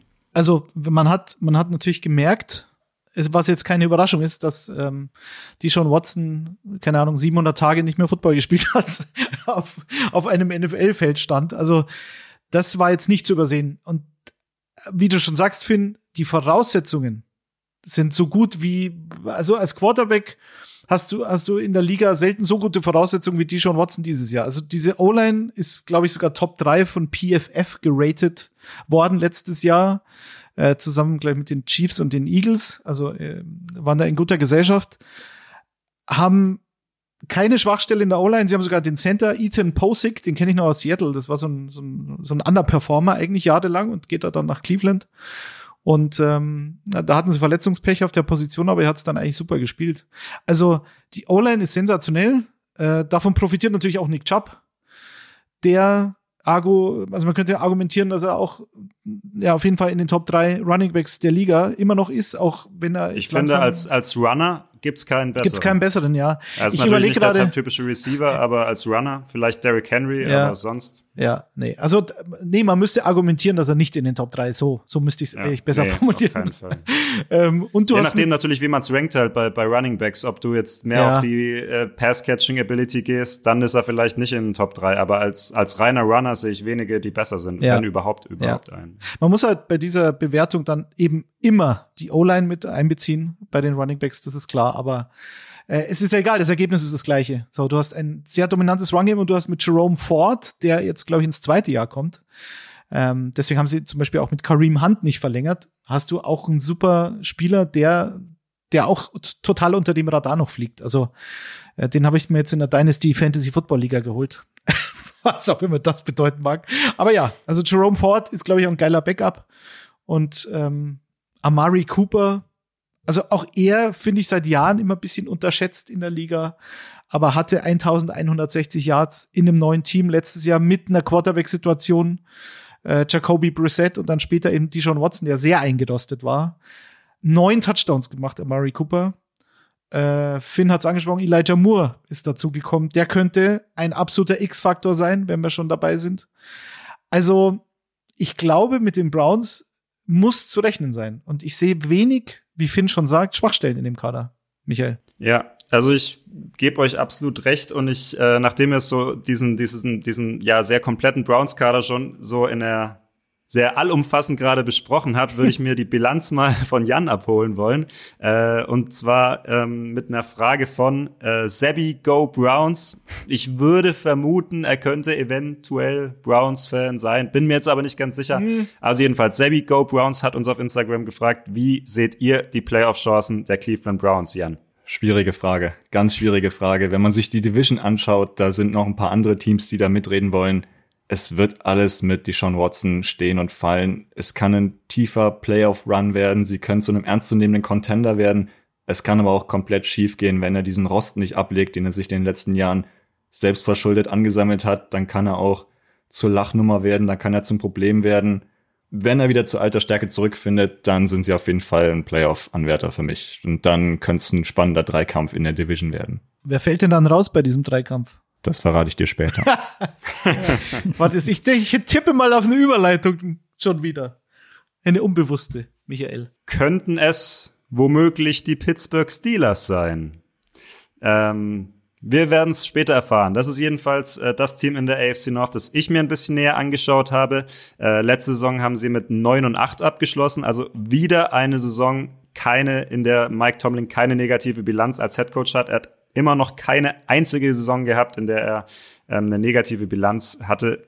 Diese Saison, werden wir sehen, könnte es soweit sein? Fragezeichen. Ähm, Wird es auf jeden Fall zu einem großen Teil an dem X-Faktor hängen, den ich mir ausgesucht habe. Und das äh, sind die Right Receiver. Ähm, da bin ich auf eine einigermaßen erschreckende Statistik gestoßen. Äh, letzte Saison gab es nur zwei Steelers Receiver, die überhaupt einen Touchdown gefangen haben. Und einer davon war Chase Claypool, der dann nach der Hälfte der Saison äh, getradet wurde. Der andere war George Pickens, äh, der Rookie, der ja einigermaßen vielversprechend aufgetreten ist. Ähm, also nur zwei Receiver mit einem Touchdown, jetzt ist nur noch einer davon da. Das ist schon extrem, extrem, extrem wenig. Und das ist halt, finde ich, Deswegen habe ich es mir auch als X-Faktor rausgeschrieben. Es ist halt so eine Boom-or-Bust-Gruppe. Also Deontay Johnson hatte letzte Saison die meisten Receiving Yards beim, bei den Steelers, dabei halt keinen Touchdown. Aber der ist für mich so der Inbegriff der Inkonstanz. Also der ist halt mal super drei Spiele und dann siehst du wieder zwei Spiele gar nicht. Äh, George Pickens eigentlich bisschen das Gleiche. Gut, ist auch noch ein Rookie gewesen. Der hatte super tolle Spiele, der hatte Highlight-Catches, aber der hatte auch drei Spiele, in denen er jeweils unter fünf Receiving Yards hatte. Also nicht unter 50, unter fünf. ähm, und dann ist der dritte, den sie jetzt noch äh, geholt haben, was ich eigentlich eine ganz interessante Verpflichtung finde, Allen Robinson. Hatten wir, glaube ich, auch schon mal vorhin angesprochen. Von den Anlagen her ein super Receiver, aber das hat er halt jetzt leider auch verletzungsbedingt schon länger nicht mehr gezeigt und ist mittlerweile dann auch als Wide right Receiver schon ein bisschen älter. Also ich finde, das ist alles das sind alles Receiver mit Potenzial, aber alles Receiver, die das noch nicht konstant gezeigt haben. Deswegen finde ich das alles ein bisschen unvorhersehbar. Und die Steelers brauchen es halt aber eigentlich unbedingt ne, ein zuverlässiges Receiving Core, damit sie halt nach dieser Saison oder in dieser Saison Kenny Pickett, den äh, Second Year Quarterback, richtig evaluieren können. Ähm, damit sind wir auch schon bei unserer Hörerfrage. Äh, die kommt von Raffi Menzi. Äh, wie bewertet ihr den Hype um Kenny Pickett und die Steelers? Ist der berechtigt oder nicht? Ähm, finde ich, muss sagen, ist ja immer ein bisschen selektiv, die waren ein bisschen individuell. Ich habe jetzt gar nicht so den großen Steelers-Hype wahrgenommen in der Offseason. Wie geht's dir? Hast du äh, den wahrgenommen oder ähm, siehst du die Steelers eher nicht so stark innerhalb der Division? Gut, dass du das gerade angesprochen hast. Ich wäre nämlich genau mit demselben Punkt eingestiegen. Ich habe den Hype um Kenny Pickett so gar nicht wahrgenommen, wenn ich ehrlich bin. Kann aber natürlich auch vielleicht daran liegen, dass ich jetzt nicht so in der Steelers-Bubble drin bin wie manch anderer vielleicht. Aber ich glaube, dass man durchaus Hoffnung haben kann, dass Kenny Pickett jetzt in seinem zweiten Jahr einen Schritt nach vorne macht, was natürlich die immer oder immer die Hoffnung ist von jungen Quarterbacks. Das Receiving Corp hast du gerade schon angesprochen. Da steckt auf jeden Fall auch einiges an Potenzial drin. Ich bin aber mal vor allem gespannt auf die O-Line von den Steelers. Sie haben mit Isaac Seomalu jemanden dazugeholt auf Guard von den Eagles, der da Teil einer sehr, sehr guten O-Line gewesen ist. James Daniel ist auch ein völlig grundsolider Guard. Äh, Broad Jones haben sie gedraftet. Mal gucken, ob der direkt äh, starten wird und wenn ja, wie. Und äh, auf Center haben sie Mason Cole. Da bin ich noch ein bisschen skeptisch. Der war vor zwei Jahren, glaube ich, noch äh, Backup Center von den Vikings. Da habe ich so meine Zweifel, ob der da vielleicht äh, ja so ein bisschen Klotz am einen will ich jetzt nicht sagen, aber ob der da Probleme machen könnte. Aber ich kann durchaus verstehen, dass Steelers-Fans oder hoffen, dass Kenny Pickett im zweiten einen Schritt nach vorn macht und dementsprechend ein bisschen gehypt sind. Ich finde es bei den, bei den Steelers echt schwierig zu evaluieren, woran das denn jetzt dann liegt immer im Endeffekt. Also ich weiß, weiß nicht, ob man bei, bei Kenny Pickett, wenn ein Hype da ist, dann kommt er halt daher, dass er so in der zweiten Saisonhälfte oder im letzten Saisondrittel ähm, letztes Jahr schon gezeigt hat, dass da was gehen könnte. Und ähm, ich meine, das hast ja bei Rookie Quarterbacks meistens, dass du dann irgendwann sagst, okay, the, the, the training wheels are off. Jetzt lassen wir ihn mal fliegen und mal schauen, was er, was er drauf hat. Wie, wie viel darf er selbst entscheiden an der Line of Scrimmage? Wie ist der Gameplan ausgelegt? Und das ist mein Problem in Pittsburgh. Da befürchte ich, dass Matt Canada auch sich selbst nicht ändern wird und halt weiterhin, so wie es schon mit Big Ben jahrelang gemacht hat, ähm, oder Big Ben dann jahrelang so gespielt hat und Canada hat, Canada hat das nicht geändert halt nur horizontal zu gehen und nicht vertikal und ähm, auch die Stärken von so einem Deontay Johnson mal zur Geltung kommen zu lassen. Und kann man überhaupt bewerten, ähm, wie Kenny Pickett, ob er sich weiterentwickeln kann, weil er halt gar nicht die, die Gelegenheit dazu hat, dann auch mal die, diese tiefen Shots zu riskieren und, ähm, und auch mal selbst, äh, wie gesagt, vor dem Snap zu entscheiden, was er tut. Das weiß, weiß man also nicht, können wir nicht beurteilen. Nur glaube ich, wenn du diese Position nicht veränderst als Offensivkoordinator, dann glaube ich, kann Skepsis durchaus berechtigt sein, ähm, wenn man sagt, okay, ich, ich weiß nicht, ob es in der neuen Saison besser werden sollte und ob diese Offense explosiver wird. Das gleiche übrigens bei Najee Harris, da sagt man seit Jahren, naja, hinter der O-Line kann er auch nichts dafür. Aber ist er vielleicht nicht der Spieler, der, der, der hätte sein müssen eigentlich, was sein, was sein äh, College Pedigree betrifft und der hohe Draftpick, den sie für ihn ausgegeben haben. Ich habe viele Fragezeichen bei der Steelers Offense und ähm, Allen Robinson alleine wird jetzt auch nicht beantworten können. Calvin Austin wäre für mich so noch so ein, also kein X-Faktor, aber so ein interessanter Spieler. Wenn Robinson nicht zeigt, dass er einigermaßen der Spieler ist, der vor drei Jahren noch war, ähm, dann könnte Calvin Austin, auch ein sehr dünner, sehr schmächtiger Spieler, sehr klein, aber dann könnte der zumindest im Slot so eine, so eine neue Dynamik da reinbringen, die wahrscheinlich Robinson nicht mehr hat. Mal sehen. Also abschließend unser Rat an die Steelers Coaches, wenn uns einer zuhört, öffnet das Playbook, gibt den Spielern mehr Freiheiten und dann soll Pickett das Beste daraus machen. Ganz äh, unerwähnt lassen darf man natürlich speziell bei den Pittsburgh Steelers auch nicht die Defense. Äh, ich glaube, da gibt's ein, zwei gute Spieler. Ähm, Daddy, hast du schon mal was von einem TJ Watt gehört, heißt der, glaube ich? Ja, ja, ja. Und dieser, dieser Alexander Highsmith soll auch nicht so schlecht sein. Also der Pass Rush ist und bleibt, ich meine, das ist die DNA in Pittsburgh. Der, der Alex Highsmith übrigens News, äh, hat seinen Vertrag verlängert, gestern oder vorgestern, glaube ich, ja. langfristig bei den Steelers. Ja. Also das wird sich nicht ändern. Davon gehe ich jetzt mal schwer aus, dass die Steelers auch 2023 wieder einen geilen Pass Rush haben werden. Wo ich auch wieder Fragezeichen habe, ist bei den Cornerbacks. Also Cameron Sutton haben wir vorher schon angesprochen und der sitzt in Detroit. Und dann haben sie nicht mehr viel, also auf den ersten Blick zumindest, du hast Patrick Peterson, der ist jetzt 33, hat gefühlt jedes Jahr ein neues Team. Äh, ich glaube, letztes Jahr war er in Minnesota, oder? Finn? Genau. Ja. Ähm, so, was hat jetzt der noch im Tank? Und dann haben sie Joey Porter natürlich. Tolle Geschichte. Der Sohn einer Steelers-Legende, den haben sie dann gedraftet. Der ist relativ weit gefallen im Draften, also ein bisschen eine Überraschung. Aber der muss halt dann gleich abliefern. Und Corey Trice, ähm, ja, ist auch ein Draftpick aus diesem Jahr. Also da werden sie noch ein paar Schmerzen haben, gerade zu Beginn der Saison, glaube ich. Und die Passverteidigung scheint mir ein bisschen wackelig zu sein. Da muss TJ Watt dann noch mehr dafür tun, dass der gegnerische Quarterback gar keine Zeit mehr hat zu werfen. Ja, wichtig ist ja für die Steelers, dass TJ Watt auch fit bleibt. Der hat ja letztes Jahr auch ein paar Spiele verpasst. Und äh, TJ Watt, der ist so gut, äh, dass der auch als TJ Watt immer angekündigt wird und nicht als der Bruder von JJ Watt. Das ist ja oftmals dann bei Brüderpaaren der Fall, dass der Schlechtere immer als der Bruder von dem und dem genannt wird. Mhm. Das ist bei TJ Watt nicht der Fall und das zeigt, glaube ich, was für eine Qualität der auch mitbringt. Ist eigentlich Derek Watt noch in der Liga, der Dritte? Ich glaube, der war ja mal als Fullback bei den Chargers. Ist er nicht auch dann zu den Steelers gegangen? Ich weiß es gerade nicht. Helft mir. ich glaube, in der Liga ist er noch. Aber wo er spielt? Weil aber das wäre dann natürlich so die, der Klassiker, wo man sagt, der Bruder von TJ und JJ. Vor allen ja. Dingen, weil er halt dann nicht irgendwas mit J heißt, sondern einfach Derek. Das habe ich auch noch nie verstanden. Aber gut, ähm, Wir wollen die Pittsburgh Steelers an dieser Stelle abschließen und kommen zu den Baltimore Ravens. Äh, die hatten ja durchaus so ein bisschen Hype abbekommen in dieser Offseason. Zumindest ist das wiederum meine selektive Wahrnehmung. Ähm, sie haben mit Lamar Jackson verlängert. Sie haben äh, einen neuen Receiver dazu bekommen. Zwei neue oder sogar drei neue Receiver.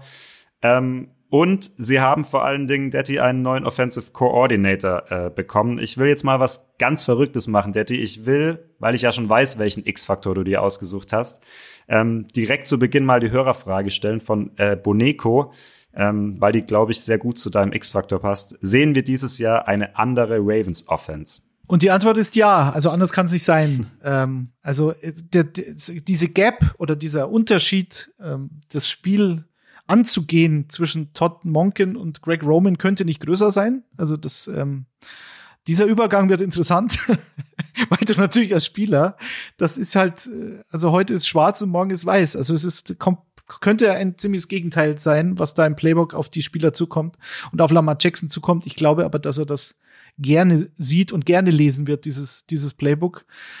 Nur mal eine Statistik. Unter Greg Roman haben die Ravens im Schnitt, oder eine, eine, nicht im Schnitt, hatten eine, eine Passing Rate, also im Vergleich zur, zur Laufrate in der Offensive, äh, eine Passing Rate von 48,6 Prozent. Also sie sind ähm, weit, oder nicht weit, aber mehr als die Hälfte der Spielzüge sind sie gelaufen waren als Laufspiele angelegt. Unter Todd Monken, der hat in seiner Karriere vier NFL-Offensiven coachen dürfen, ähm, da liegt die Rate bei 60,6 Prozent. Also der ist deutlich passlastiger, geht äh, deutlich lieber durch die Luft. Und ähm, die große Frage, äh, Gruß an André, der Elefant im Raum, ist natürlich, ist Lamar Jackson A äh, ein so guter Passer, wie er es zumindest in seiner MVP-Saison angedeutet hat. Da war er zumindest sehr effizient. Also 3127 Yards, okay, aber halt 36 Touchdowns, die musste er erstmal werfen und nur sechs Interceptions. Wenn er da hinkommen kann und wenn er, wenn er das aus seinem Arsenal macht, was er noch nie hatte in seiner Karriere, also ich brauche nicht OBJ äh, in seiner Prime. Mir reicht vielleicht der OBJ, der ja zum Schluss bei den Rams war. Allerdings kam halt dann Kreuzbandriss dazwischen. Im Super Bowl, als er auf dem besten Weg war, Super Bowl MVP zu werden. Ich bin mir ziemlich sicher, er wäre es geworden. Ähm, so wie er das Spiel gestartet hat und so wichtig er dann in den Playoffs für die Rams war. Da sind aber jetzt auch schon wieder ein paar Jahre vergangen und das Knie ist nicht besser als vorher. Also ich weiß es nicht, ob er dieser X-Receiver sein kann. Sie geben ihm auf jeden Fall so viel Geld, als ob er es wäre. Das ist schon sehr überraschend, ähm, wie viel er dann doch bekommen hat. Aber wenn er auch nur ein bisschen so OBJ Throwback-Style ist ähm, und du dann noch mit Bateman, Rashad Bateman, ehemaliger First Rounder, wenn der mal verletzungsfrei bleiben würde und wenn Say Flowers, der wahrscheinlich hauptsächlich im Slot erstmal spielen wird, der Rookie aus diesem Jahr, auch First Round Pick.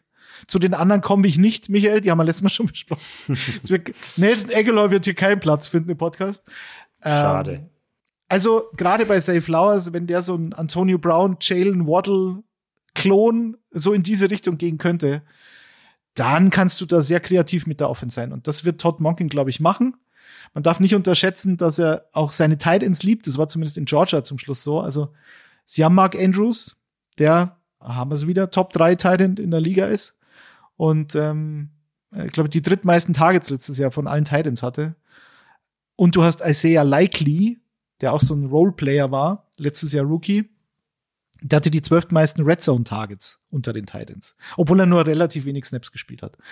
Ich glaube, wie Finn vorhin schon angesprochen, dieses äh, 12 Personnel mit zwei Titans werden wir auch oft sehen in Baltimore.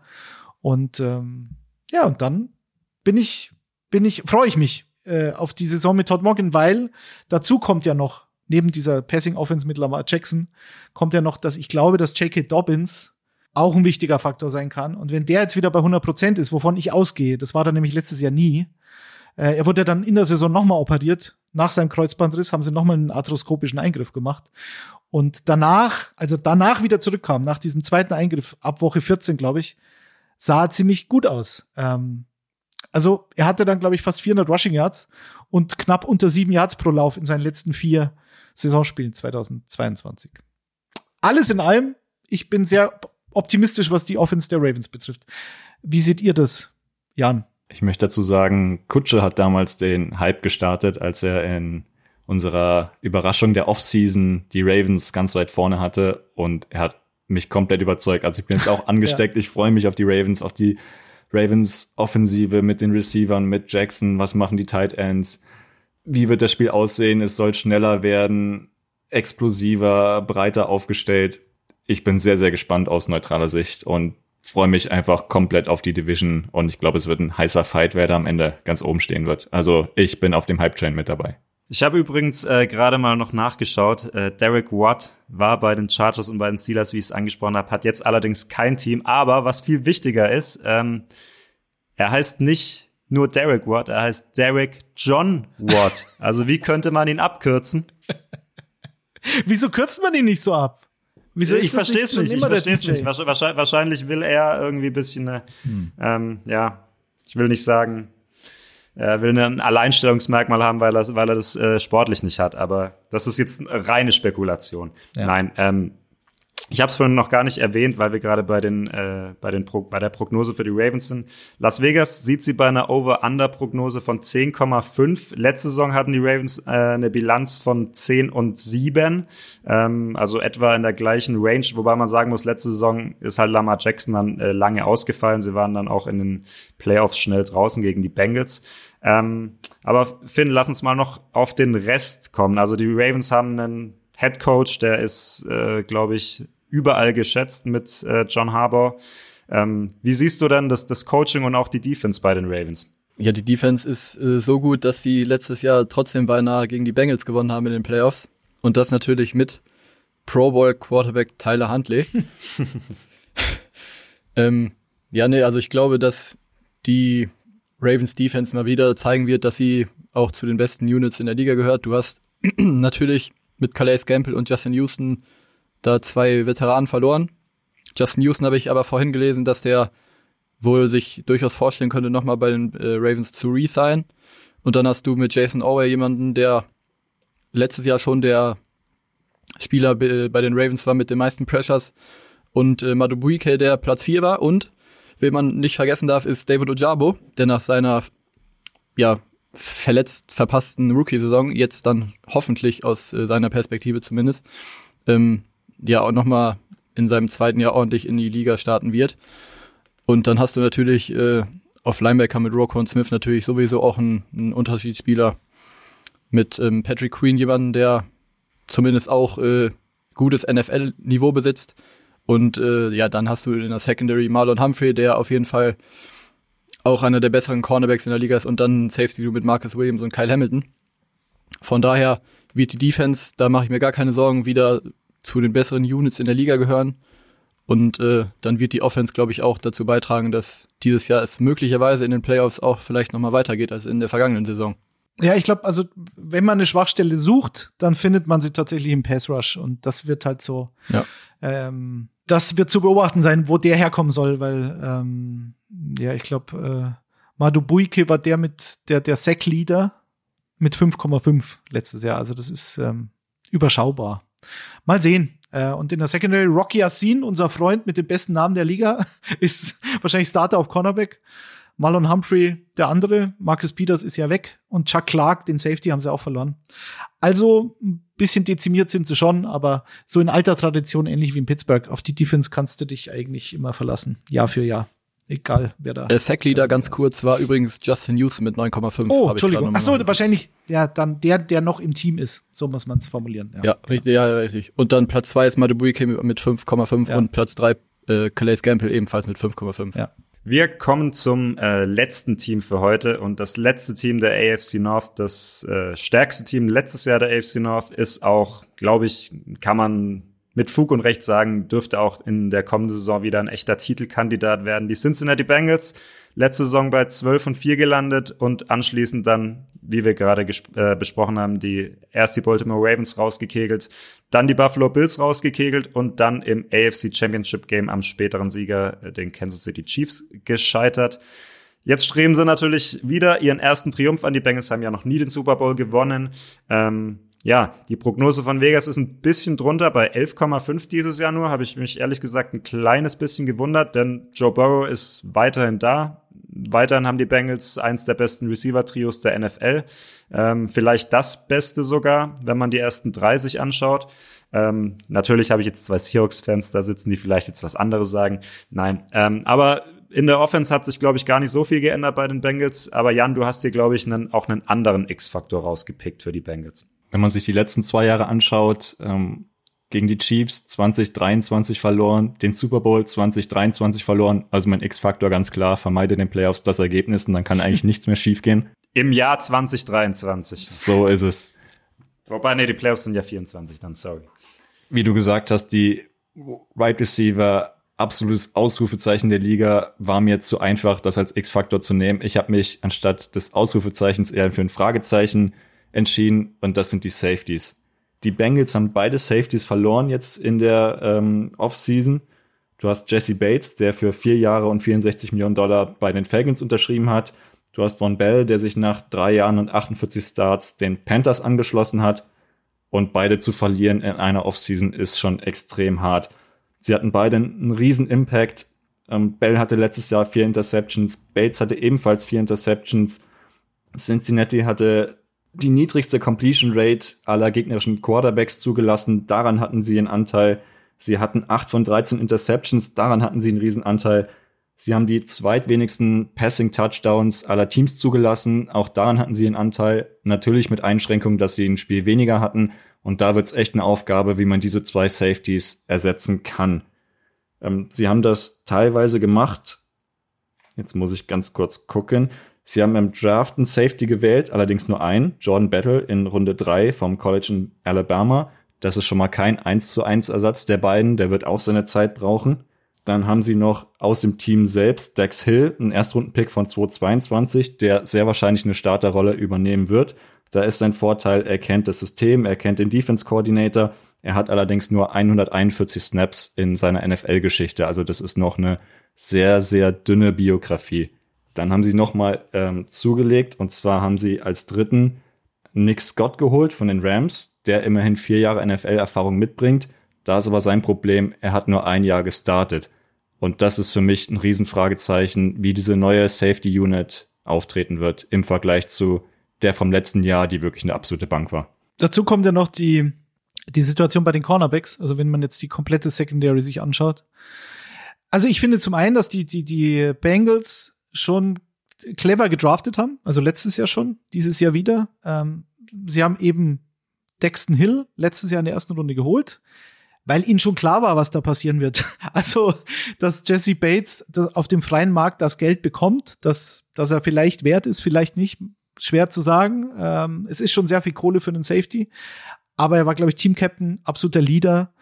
Ähm, den zu verlieren ist hart. Und Von Bell, der so ein bisschen der, der Robin zum Batman war bei den, bei den beiden Safeties, das ist nicht einfach aufzufangen. Aber gut, sie haben eben vorgebaut äh, mit Dexton Hill und dann mal schauen, was aus Nick Scott rauskommt und Jordan Battle halt dieses Jahr noch gedraftet. Bei den Cornerbacks ist es ja ähnlich. Also da haben sie auch immer mal wieder Starter verloren. Ich meine, die Bengals, das ist ein familiengeführtes Unternehmen. Die bezahlen selten über. Also wenn jemand zu viel Kohle verlangt, dann ist er halt weg. Aber sie draften seit Jahren ziemlich gut. Und ähm, Cam Taylor Britt, das war ein Zweitrunden-Pick letztes Jahr, der war Starter dann relativ bald in der Saison 2022 und den fand ich über weite Strecken der Saison eigentlich sehr passabel als, als Starting Cornerback. Der wird sicher nicht schlechter. Und Awusi, der als Starter eigentlich letztes Jahr gesetzt war, hatte sich dann verletzt. Der kommt auch wieder zurück. Und mit Mike Hilton, das ist so ein Nickelback, der früher, glaube ich, mal in Pittsburgh gespielt hat, der ist auch ein guter Mann. So, und dann hast du noch DJ Turner, Zweitrunden-Pick dieses Jahr, auch auch Cornerback. Also, natürlich werden sie dann immer mal wieder vielleicht Probleme bekommen, gerade am Anfang der Saison, äh, weil diese Secondary halt doch sehr jung ist. Aber gut, das, dieses Problem haben viele Teams, ähm, zum Beispiel auch die Vikings finden. also, ähm, die, bis die Secondary dann steht, dauert es ein bisschen, aber sie wird jetzt auf Jahre relativ günstig sein. Immerhin das. Weil in der Offensive haben sie genügend Verträge, die sie verlängern müssen. Wenn man jetzt wirklich nur auf die Secondary guckt und auf dieses Jahr guckt, dann stellt sich für mich die Frage, wie viele Fehler und wie viele Niederlagen dürfen sie sich in dieser engen Division erlauben, um vielleicht die Playoffs zu erreichen, um einen Heimvorteil zu erreichen. Da werden, glaube ich, nicht so viele Fehler verziehen. Dafür ist das Rennen einfach zu eng und wenn du dann zu viele unerfahrene Leute in der Secondary hast und eben nicht mehr deine zwei Starter Safeties aus dem letzten Jahr, wenn es dann vielleicht am Anfang noch ein bisschen rumpelt, dann kann das ganz schnell in eine gefährliche Richtung gehen. Ich bin äh, relativ optimistisch bei den Bengals. Ähm, ich fand die Defense auch letztes Jahr ähm, war das ja eigentlich selbst mit den zwei Safeties relativ ja gar nicht mal so, wenn es wenn man es beispielsweise mal mit den Packers vergleicht, eigentlich gar nicht mal eine so von den Namen her so tolle Defense. Aber sie haben finde ich sehr gut gespielt, auch in den Playoffs dann. Ähm, auch gegen die Chiefs, obwohl sie dann rausgeflogen sind, da war die Defense eigentlich gar nicht mal so das große Problem. Ähm, und weswegen ich optimistisch bin, ist halt äh, auf der anderen Seite des Balles ist die O-Line, die war immer ein bisschen das Problem, seit Joe Burrow da ist. Und da ist jetzt halt Orlando Brown da und das ist ein Top-Tackle, äh, den sie sich da geholt haben von den Chiefs. Ähm, der wird wahrscheinlich Left Tackle spielen, ähm, Jonah Williams dann vielleicht auf der rechten Seite oder Lyle Collins Mal schauen, ich glaube, Jonah Williams wollte weg. Ähm, aber ich glaube, der Rest ist ja, wie gesagt, relativ gleich geblieben. Irv Smith ist jetzt noch dazugekommen als Tight End. Ähm, ist, glaube ich, jetzt auch, der war ja lange bei den Vikings, finde. Kannst du vielleicht mehr zu sagen? Ähm, ist jetzt natürlich kein absoluter Top-Titan, aber sie haben eben diese drei Top-Receiver, mit denen sie äh, spielen werden. Und ähm, deswegen auch vielleicht die Frage von Coach for Climb. Äh, schaffen es die Bengals noch mal so stark zu werden wie vorletzte Saison? Also die Saison, in der sie im Super Bowl waren. Also ich muss sagen, ich bin optimistisch, aber Finn, wie siehst du es? Ich ähm, würde zumindest mal die Gegenfrage stellen, ob sie seitdem viel schlechter geworden sind. Genau. also im vergangenen Jahr, wie gesagt, sie waren kurz davor, wieder in den Super Bowl einzuziehen, haben ganz knapp gegen die Chiefs verloren und ähm, die Offense ist potenziell vielleicht sogar noch stärker geworden, weil halt alle Leistungsträger in Offense noch mehr Erfahrung in der NFL haben. Und äh, ja, Irv Smith äh, kann ich noch mal kurz vielleicht was zu sagen. Bei dem war eigentlich nie das Problem, dass er nicht die Qualität hat. Er hat ab und zu mal ein bisschen frustriert, weil er Drops hatte in wichtigen Momenten und bei ihm war halt Verletzungen das große Problem. Aber an sich glaube ich, dass die Offense zumindest so gut ist, dass selbst wenn die Defense nicht performt, die Offense das auffangen kann und äh, die Bengals dadurch in der Lage sind, jedes Highscore-Game zu gewinnen. Und äh, einen Satz wollte ich zur Defense noch gerade sagen. Sie haben natürlich auch das Glück, mit Trey Hendrickson jemanden zu haben, der, ich habe eben die Pressure Rate angesprochen, da tatsächlich laut den Next Gen Stats Platz eins ist in der ganzen Liga. Ähm, dass sie zumindest ein eine D-Line haben und einen Foreman Rush, der vielleicht dann die jungen Cornerbacks und die junge Safety-Gruppe ein bisschen entlasten kann auf der defensiven Seite. Ich habe auch das Gefühl, dass, dass die, die Bengals jetzt noch mal alle Kräfte bündeln, weil dieses Super Bowl-Fenster ist ja immer nur so so lange auf, wie es halt auf ist. Und das ist nicht lang. also, und Joe Burrows Vertrag äh, wird kommen. Korrekt. Der große Vertrag. Und der von Jama Chase dann ein Jahr später wahrscheinlich. Genau. Also das, ähm, ich glaube, dieses Jahr oder nicht. So, so habe ich es ein bisschen jetzt, ähm, so sehe ich das Ganze in Cincinnati. Ich würde sie wünschen, sehr bekannt, ich bin ja großer Sympathisant dieser Franchise. Auch als sie noch schlecht waren, also ein paar Jahrzehnte lang schlecht waren. Deswegen würde ich sie wahnsinnig gönnen, dass, ähm, dass sie da mal einen Super Bowl holen. Äh, und weit sind sie nicht davon weg. Sie haben alle zusammengehalten. Ich glaube, Jonah Williams hat jetzt kürzlich erklärt, er ist jetzt bereit, äh, auf der rechten Seite zu spielen. Er war letztes Jahr eine Schwachstelle. Also er hatte, glaube ich, die meisten Sex ähm, erlaubt, ja, Englisch, äh, zugelassen in der Liga.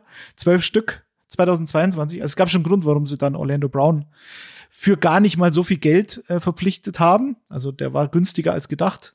Und wenn jetzt und auch vom direkten Collins Rivalen halt. Ja, genau, genau. Aber gut, ich meine, die Chiefs machen es ja nicht unclever seit Jahren. Deswegen wird es vielleicht auch ein größer. Nee, das können wir verkraften, den Abgang. Aber es ist sollte ein Upgrade für die für Cincinnati sein und für die O-Line und wenn sich Collins und Williams auf der rechten Seite dann betteln, kann ja auch nicht schlecht sein. Und sie haben Joe Mixon behalten, ich weiß. Äh, auch hier Joe Mixon Fan schon äh, des Spielers natürlich nur ähm, schon immer gewesen und der ist noch nicht, ist er schon 28, Michael? Was war unsere Grenze bei den Running Backs? 26. Ja, 28 ist die, nee, 28 ist die magische Grenze. Drüber kannst du keinen Running Back Nee, da ist er. Da ist er noch also, weit davon entfernt. Und er hatte also Joe Mixon auch immer wieder mal verletzt und so weiter, aber sie haben halt Samaje Pirine verloren, der ist jetzt mittlerweile in Denver. Und Joe Mixon dann auch noch zu verlieren, hätte schon geschadet, glaube ich. Ähm, und Mixon hatte letztes Jahr 60 Catches für fast 450 Yards. Also der hat jetzt 2022 noch mal so eine Komponente in sein Spiel gebracht, äh, als Passcatcher, die er vorher nicht so hatte. Also den zu behalten, glaube ich, schadet nicht. Und er hat jetzt verlängert und äh, umstrukturiert und ich glaube, für beide Seiten eine ganz gute Idee. Um nochmal auf die User-Frage zurückzukommen, äh, Safety-Position hin oder her, ich traue ihnen das auf jeden Fall wieder zu. Man darf nicht vergessen, auch bei ihrem Super Bowl-Run waren sie zu Beginn der Saison auch keine Übermannschaft, standen bei sieben, äh, bei zehn und sieben, hatten viele enge Spiele in den Playoffs und dann kamen sie mit Kicker McPherson in diesen Flow rein, die sie dann hinten raus einfach getragen hat. Und um nochmal Joe Burrow zu zitieren, seine ganze Karriere ist ein Super Bowl-Fenster, von daher stehen ja. uns da, glaube ich, noch ein paar gute Jahre äh, bevor. Ja. Passt ja auch äh, perfekt zu einer der vier Prognosen ähm, zur AFC North, die wir von äh, den Instagram-Usern äh, auf unserer Kicker-Seite bekommen haben. Äh, Paul187 hat nämlich geschrieben, die Bengals kommen in den Super Bowl, aber wir haben natürlich auch noch drei andere, wo ich euch wieder darum bitten würde, äh, zu sagen, was ihr für am wahrscheinlichsten halt. Also eins, die Bengals kommen in den Super Bowl. Zwei auch interessanter Take. Die Steelers picken safe schreibt Patzen04. Safe in den Top 3 bis 5 nächste Saison. Äh, Nummer 3, die Ravens holen die Bye Week, also First Seed in der AFC. Und Nummer 4, die Browns gewinnen die Division. Also ich finde es eine sehr interessante Auswahl und auch alles irgendwie nicht so komplett abwegig. Aber sag mir mal ganz kurz in einem Satz, was haltet ihr für am wahrscheinlichsten? Also ich lasse die Ravens tatsächlich die, die Division gewinnen dieses Jahr ich glaube, äh, Lamar Jackson nach diesem ganzen Vertragsgehudel äh, und dieses äh, und, und er hat's macht ohne Agent und äh, unterschreibt dann doch und die Offensive wird komplett umstrukturiert. Ich glaube, das funktioniert. Und wenn es funktioniert, dann funktioniert es richtig, glaube ich. Und deswegen lasse ich sie die Division gewinnen. Wie Jan schon gesagt hat, in der Secondary gibt's dann doch für mich noch zu viele Unwägbarkeiten, weil du halt so viele junge Spieler hast. Also ich habe Baltimore vor den Bengals, dann die Browns, dann die Steelers. Die Steelers, den würde ich so aber sogar sieben, also sogar. äh, Mike Tomlin würde ich ein Losing Record zutrauen, im negativen Sinn dieses Jahr, das erste Mal in seiner Karriere, aber mit sieben Siegen ähm, sind sie nicht in den Top 3 bis Top 5, glaube ich. Also, aber in den Top 10 im nächstjährigen Draft könnten sie dran sein. Das kann ich mir schon vorstellen. Aber, aber was, was hältst du dann, dann für wahrscheinlicher? Die Steelers äh, Top 3 bis 5 oder die Ravens, die die Bye Week holen? Oder doch die Bengals, die den Super Bowl kommen? Äh, sind die Ravens besser als die Chiefs? Nein. Sind die Ravens vielleicht besser als die Bills oder die Jaguars? Ja, dann halte ich das für wahrscheinlicher. Ich sage, wenn es funktioniert, dann richtig. Oder halt gar nicht. Also, ich bin Optimist. Dann mache ich jetzt einfach mal weiter. Ich bleib bei meinem Team, was ich mir ausgesucht habe. Ich bleib bei den Bengals und glaube, dass sie den Super Bowl erreichen können. Sie können die Chiefs schlagen, sie können die Bills schlagen an einem guten Tag. Sie müssen sich vor keinem Team verstecken. Joe Burrow muss sich vor keinem Team verstecken. Aus meiner Sicht spricht wenig dagegen, selbst die Secondary, warum es nicht wieder klappen sollte. Ja, ich schließe mich da an. Ich habe es also, ja gerade schon angekündigt. Ähm, ich könnte mir sehr gut vorstellen, dass das die Saison der Bengals wird. Ich halte die Chiefs und die Bengals für die beiden besten Teams nicht nur in der AFC, sondern in der gesamten NFL. Und wenn sie es an den Chiefs vorbeischaffen oder jemand anderes wie die Bills oder so die Chiefs halt aus dem Weg räumt, ähm, dann kommen die Bengals auch meiner Meinung nach in den Super Bowl. Ähm, ich äh, habe die Bengals auch in der Division auf eins weiterhin gerankt. Ich halte die einfach für das stärkste Team mit dem stärksten Quarterback. Ähm, ich will aber dahinter ein bisschen was äh, anderes machen und äh, ich tippe die Browns tatsächlich auf den zweiten Platz. Ich glaube, Deshaun Watson wird dieses Jahr funktionieren und ich glaube, die Ravens werden nur Dritter. Ähm, ich bin mir noch nicht sicher, ob Lamar Jackson nach seiner Verletzung wieder so stark zurückkommt und ob er halt auch verletzungsfrei bleiben kann. Deswegen habe ich die Ravens nur auf dem dritten Platz und die Steelers, äh, glaube ich, dann doch sind, äh, haben einfach das schwächste Roster und landen auf dem vierten Platz. Äh, Finn, was hast du für ein Ranking und äh, welche Prognose hältst du für am wahrscheinlichsten? Ja, also für mich, äh, dass die Steelers Vierter in der Division werden, ist relativ klar. Ob es dann Top 3 bis Top 5 wird, glaube ich nicht, weil, wie schon gesagt, die Steelers, bei denen geht man seit zwei Jahren davon aus, dass sie einen Losing Record haben und es hat immer noch nicht funktioniert. Von daher, die gewinnen neun Spiele. Ähm, und die ersten drei Plätze sind für mich eigentlich ein ziemlicher Cointoss, wenn ich ehrlich bin. Bei den Browns, wie schon angesprochen, wenn Deshaun Watson funktioniert, traue ich denen auch zu, die Division zu gewinnen. Und äh, damit wir hier ein bisschen Abwechslung drin haben, tippe ich dann auch, dass die Browns die Division gewinnen. Und dann gehe ich mit den Bengals auf zwei und den Ravens auf drei. Jan, ich glaube, dein Ranking fehlt noch, ne? Ich muss sagen, ich habe bei der Division wirklich viel hin und her überlegt, wo ordne ich die Steelers ein? Du hast immer Tomlin mit seiner Bilanz. Ich habe mich jetzt für folgende Reihenfolge entschieden. Ich sehe die Bengals vorne, danach die Ravens, danach die Browns und am Schluss die Steelers. Das waren also unsere Rankings, aber wir wollen natürlich auch wissen, wie seht ihr das? Wie seht ihr die AFC North und wie seht ihr die NFC North? In welcher Reihenfolge würdet ihr die Teams ranken? Schreibt uns das gerne auf den sozialen Kanälen. Jan, du wirst bestimmt auch wieder was aufbereiten für die Social Media Seite des äh, Kickers. Ich glaube, da können wir uns äh, alle sicher sein. Und äh, vor der nächsten Division Preview fragen wir dann natürlich auch nochmal nach euren Fragen und nach euren Thesen. Dann zur NFC und zur AFC South. Da geht's also von den Norden in den Süden. Äh, die Folge wird am 3. August anstehen. Äh, dann auch wieder mit Kutsche äh, statt mir als, als Host. Markiert euch also schon mal dick im Kalender. Überlegt euch schon mal eure Fragen und eure Thesen. Ähm, wir wollen diesen Podcast mit euch zusammen gestalten. Ich habe es gesagt, wir wollen alle mitnehmen, sogar die Praktikanten. Äh, Finn, wie hat's dir gefallen heute, dein Debüt bei Icing the Kicker? Hat mir sehr gut gefallen. Ich hoffe, ich habe nicht enttäuscht. Und ich habe no. die Erwartungen erfüllt. Du darfst wiederkommen. Skoll. Das freut mich. Also, danke dir fürs dabei sein. Jetzt geht's für dich wieder runter ins Praktikantenverlies im Kickerkeller. Ähm, ihr anderen könnt natürlich die Sonne draußen genießen. Macht's gut und bleibt gesund. Bis in zwei Wochen. Ciao. Ciao zusammen. Ciao. Tschüss.